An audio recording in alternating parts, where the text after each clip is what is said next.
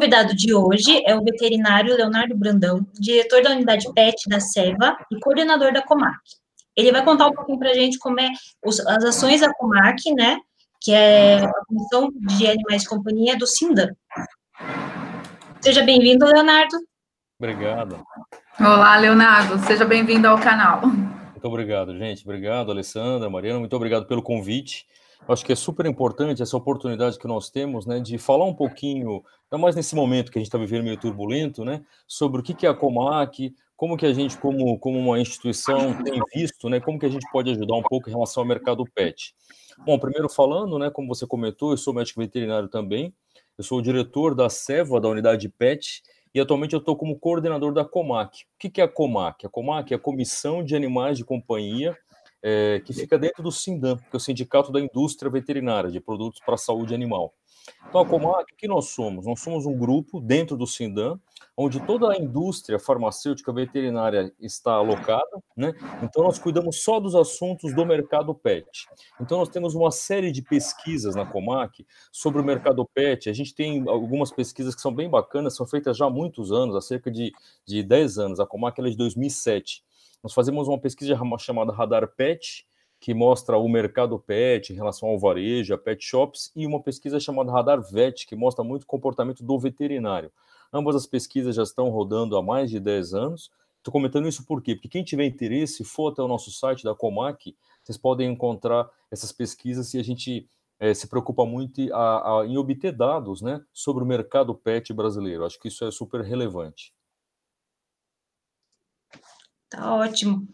E agora, para começar a nossa entrevista de hoje, né, que a gente vai falar um pouquinho sobre como a pandemia afetou a indústria de saúde veterinária. É, a gente sabe que a paralisação da cadeia de suprimentos da China afetou vários segmentos, entre eles a indústria farmacêutica. É, na área de saúde animal, teve algum, afetou alguma demanda, assim, por algum é, medicamento, vacinas, anti-inflamatórios, o que, que, o que, que a indústria de saúde animal sentiu nesse momento, está sentindo ou está esperando acontecer? Legal. Marina, até importantíssima a sua pergunta, porque é tudo tão dinâmico, né? Nós estamos bem no momento ainda dessa situação. Já aparece alguma luz ao final do túnel, a gente já vê alguns estados, né, alguns locais fazendo planos para a reabertura dos mercados, mas basicamente o que a gente percebe? A gente fez até uma pesquisa recente agora que mostra que o mercado pet é, de modo geral, as pessoas, o público, ele não percebeu muita diminuição do consumo que ele tinha para produtos de animais de companhia. É, é, que, na verdade, o que houve, a gente percebe muito que a categoria de alimento, pet, alimento animal, ele foi meio que junto com o nosso consumo das pessoas. Todo mundo viu que no supermercado houve um boom né, de consumo. As pessoas começaram a se estocar porque estavam em casa e se preocuparam. E em relação à alimentação dos pets, mais ou menos acompanhou igual. Então, como o pet come igual, é, o proprietário não refere que houve queda de consumo, diferentemente do que a gente fala dos medicamentos. O que a gente percebe pelos dados que nós temos da indústria, e a gente também fez uma pesquisa recente com veterinários e pet shops do Brasil todo. É, o que a gente percebe é que houve sim uma queda muito importante nos segmentos de saúde e beleza, por exemplo. Né? Então, as pessoas, obviamente, vão muito menos para levar o animal para banho e tosa, né, num pet shop. Então, ela acaba fazendo em casa. Então, algumas pessoas aumentaram um pouquinho o consumo de produtos para casa, mas, de modo geral, houve uma diminuição né, da parte de higiene e beleza e houve uma diminuição na parte de medicamentos. Quando eu falo de medicamento, é importante de entender que tem várias categorias de medicamento. Tem aqueles medicamentos que são de uso contínuo controlado. Então, por exemplo, né, um cachorrinho com uma doença crônica, um animal cardiopata, que tem que tomar um remédio todo mês, esse não, o consumo é estável. Mas tem outros produtos, como produtos para pulgas e carrapatos, vermífugos, tem uma série de categorias de produto e mesmo alguns outros, como anti-inflamatórios, antibióticos, tiveram uma queda importante porque as pessoas foram menos ao veterinário. Então, quando a gente fala de produto, de medicamentos, de modo geral, a gente percebeu sim uma queda. Para categorias diferentes, essa queda também foi diferente. Mas quando a gente fala, Mariana, um pouquinho sobre serviço veterinário, consultas, a gente vê algumas áreas no Brasil que os veterinários relatam quedas é, da receita em relação a consultas, né, de mais de 50%. Entendo.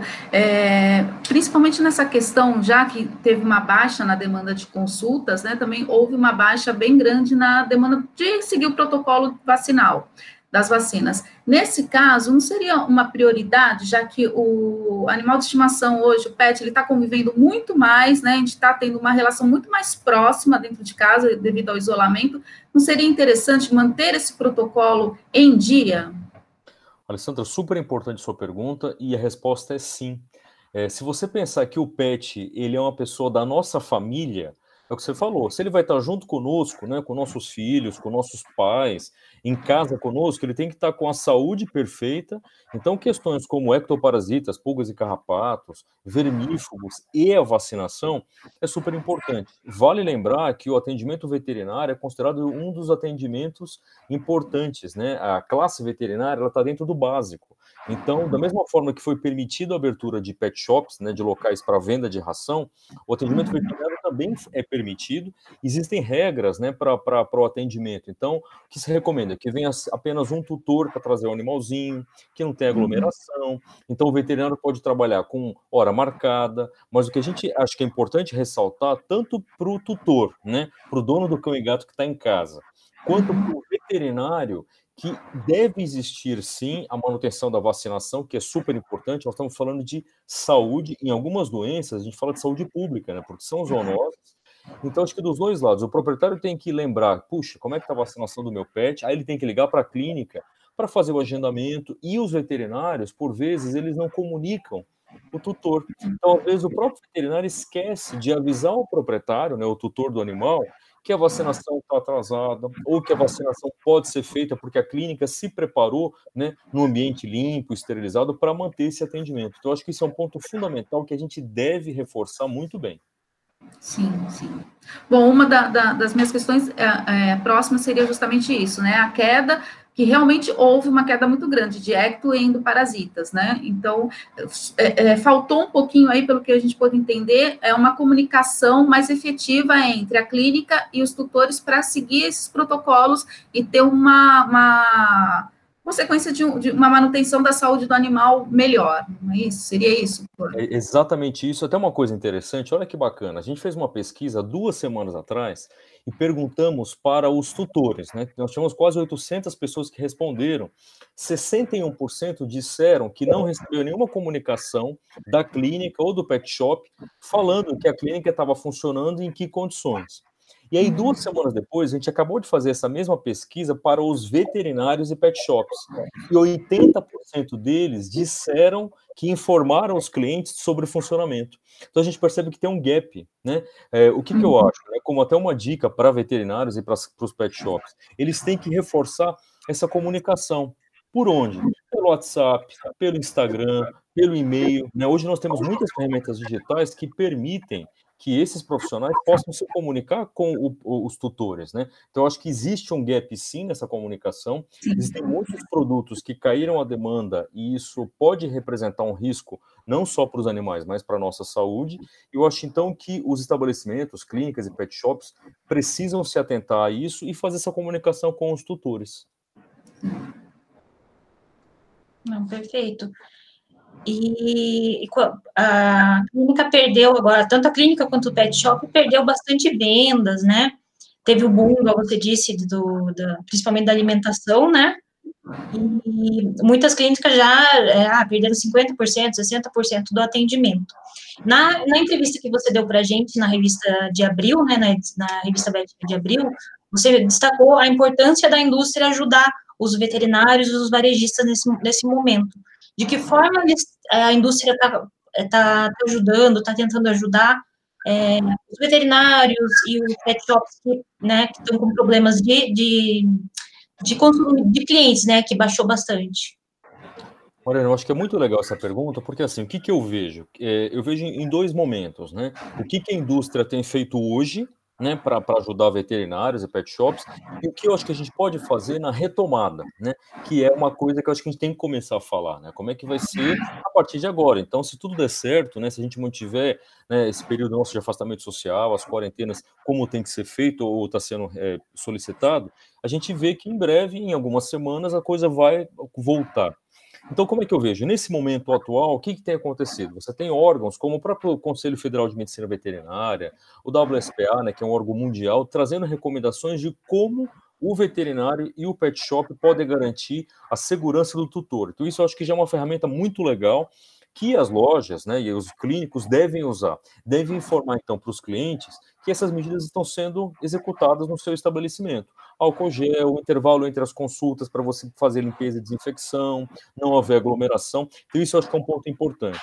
Outra coisa que tem sido muito feita agora durante esse período, você vê muito, como a gente comentou no começo, a quantidade de lives que as pessoas têm feito. Eu vejo toda a indústria, o que, que eles fizeram? Adaptaram que as equipes que faziam visita para a clínica ou para o pet shop não faz mais a visita presencial, física, faz virtual. Então eu vejo que o pessoal adaptou muitos materiais técnicos, tanto para os veterinários quanto materiais para os lojistas, em formato digital.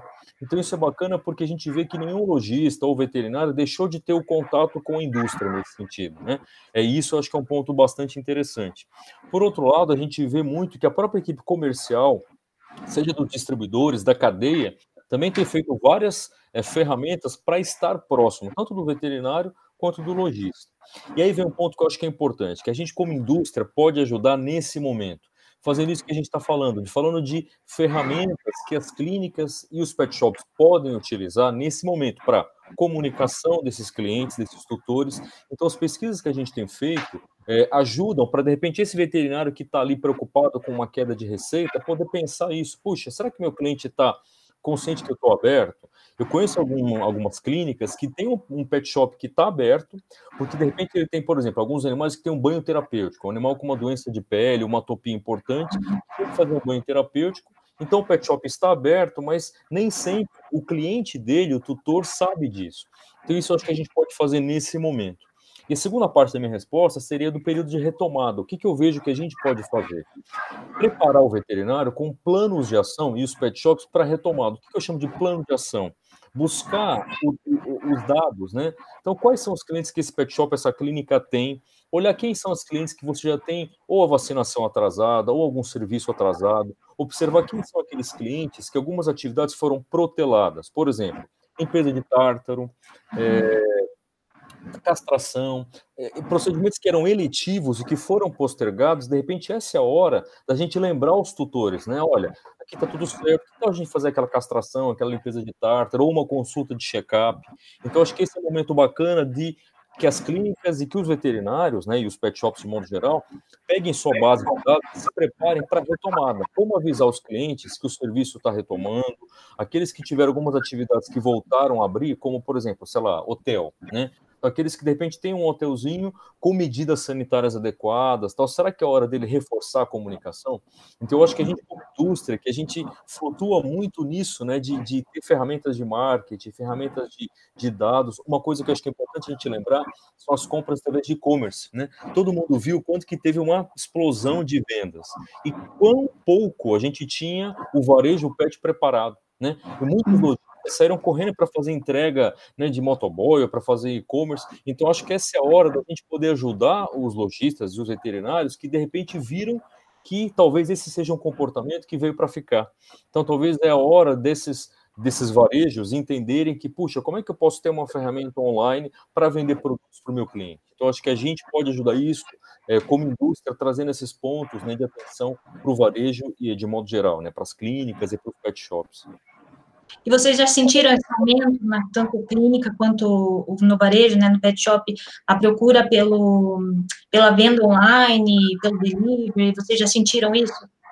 Eu tenho muito relato sobre isso, eu não tenho dados assim de pesquisa antes ou depois. Nós temos alguns dados gerais no Brasil que mostram que no varejo pet brasileiro, o e-commerce ele é muito pequeno. Ele fica ao redor de 3 a 5%, que por coincidência ou não, é exatamente a parcela do e-commerce no varejo geral no Brasil. Né? Então você tem muitos varejistas e e-commerce falando isso. E no mercado pet era mais ou menos igual. E a gente observa que houve um aumento, eu não consigo precisar quanto que houve de aumento, mas a gente vê sim, de modo geral, canais de e-commerce estruturados e mesmo clínicas e pet shops que não tinham passando a fazer essa ferramenta. Uma coisa que eu acho interessante é muito é, o brasileiro, né? Que a gente é muito é, criativo. Eu alguns locais fazendo um drive-thru. Então a pessoa passa de carro, né? Recebe o produto ou o cachorro ali para banho ou aquela ração. Então eu vejo muitos locais que estão fazendo esse drive-thru, que é até engraçado da gente ver, que fica entre o meio do caminho entre você fazer uma entrega em casa, em domicílio, né? Então você tem uma forma de serviço acontecendo ali.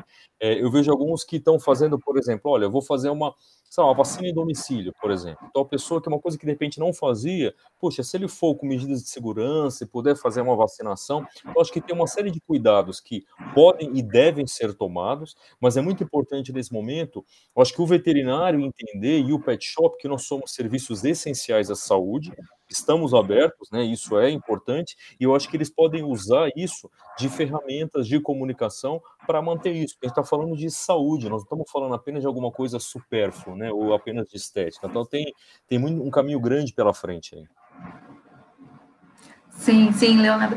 E em relação à, à própria indústria, a questão da, da, rotina do chão de fábrica, onde tudo se, né, se origina ali na, no chão de fábrica, para poder manter é, os, os, PDVs, né, os pet shops todos abastecidos, o que, que mudou nessa rotina para evitar a disseminação do, do Covid?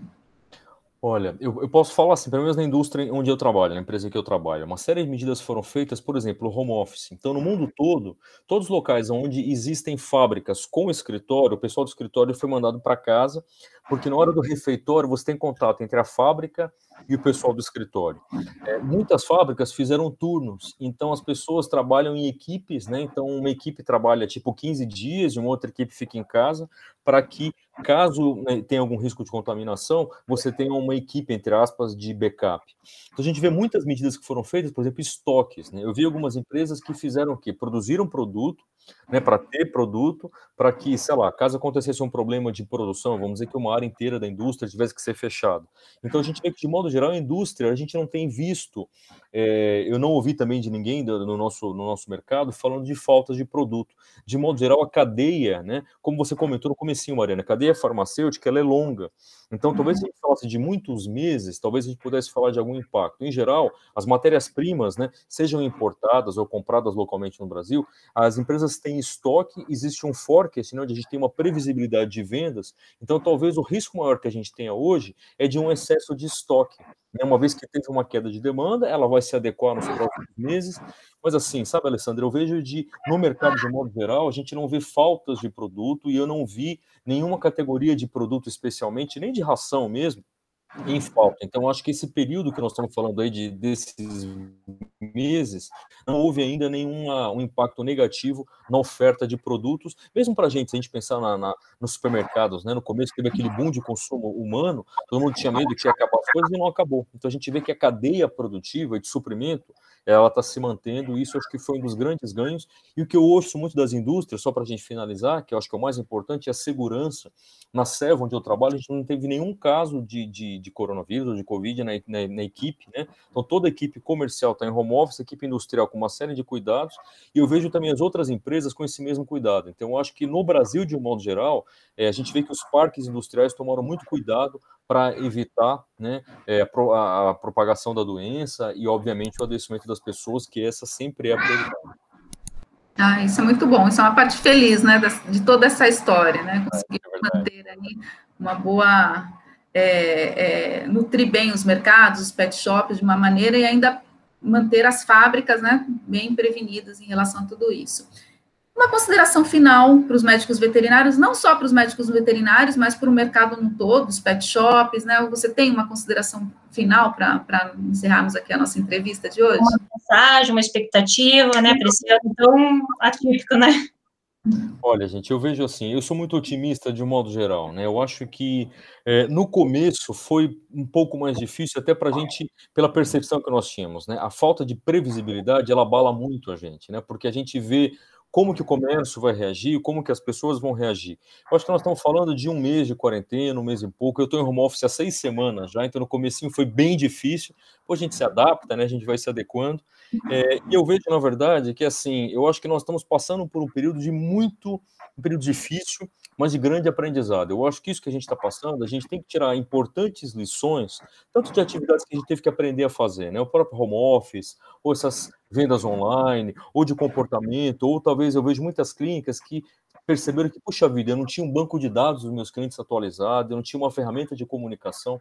Então, eu acho que, obviamente, a gente tem um período ainda, né, algumas semanas, talvez alguns meses na frente, de readequação, mas eu acho que o nosso mercado, o mercado pet, é um mercado pujante, é um mercado muito forte. Nós temos grande capacidade de recuperação, porque nós temos ainda uma grande base de crescimento. É diferente de outros mercados que são mais saturados. A gente ainda tem que aumentar muito o nível de medicalização dos nossos pets, né? A gente tem que ainda levar muito cachorro e o gato para o veterinário, para a gente realmente. Então, eu vejo com uma perspectiva que, óbvio, nós estamos passando uma fase complicada, mas eu acredito realmente que vai haver uma recuperação e eu acho que até o final do ano nós vamos ter tido uma boa recuperação, principalmente no último trimestre do ano.